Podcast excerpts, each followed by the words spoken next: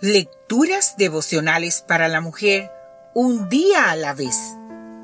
Cortesía del Departamento de Comunicaciones de la Iglesia Adventista del Séptimo Día Gascue en República Dominicana. En la voz de Noemí Arias. Hoy, jueves 2 de abril, los sicómoros del camino. Leemos en el libro de Lucas el capítulo 19, versículo 4.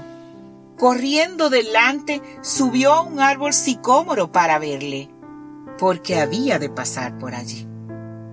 Saqueo, un hijo de Abraham, es decir, un judío, era jefe de los publicanos y por tanto odiado por sus compatriotas judíos. Su posición y fortuna eran el premio de una profesión que ellos aborrecían y la cual consideraban como un sinónimo de injusticia y extorsión. Sin embargo, el acaudalado funcionario de aduana no era del todo el endurecido hombre de mundo que parecía ver. Bajo su apariencia de mundanalidad y orgullo, había un corazón susceptible a las influencias divinas. Saqueo había oído hablar de Jesús y estaba ansioso por verlo. Aquel hombre de baja estatura salió corriendo al encuentro del maestro. No podía darse el lujo de caminar, pues la adrenalina aceleraba su paso en busca de esperanza. Quería encontrar una solución a su vil existencia. Avanzando más rápido que la multitud, logró adelantarse a todos pero no podía ver. Era demasiado bajito. Entonces, casualmente, si es que existieran las casualidades, vio un sicómoro. Perfecto. Podía subirse a él sabiendo que Jesús pasaría exactamente por allí. Los árboles de sicómoro, oriundos del Medio Oriente y del norte de África, poseen cierta similitud con la higuera de la que son familia. Su tronco es ancho y sus raíces a menudo están expuestas a la superficie.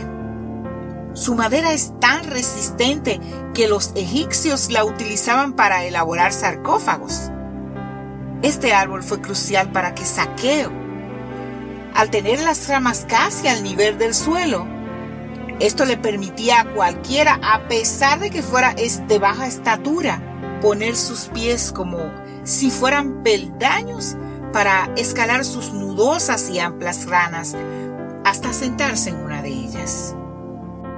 Nada es casualidad.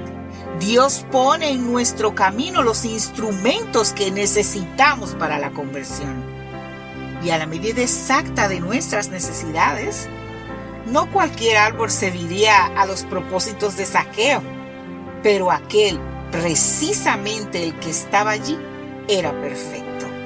Jesús pasó junto al sicómoro para llevar salvación a aquel jefe judío de recaudadores de impuestos para Roma.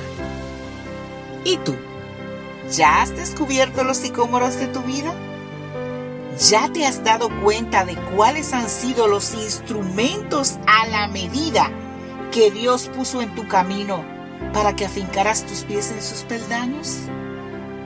¿Qué te parece si hoy le das gracias a ellos y confías plenamente en que seguirá el Señor proveyendo para ti?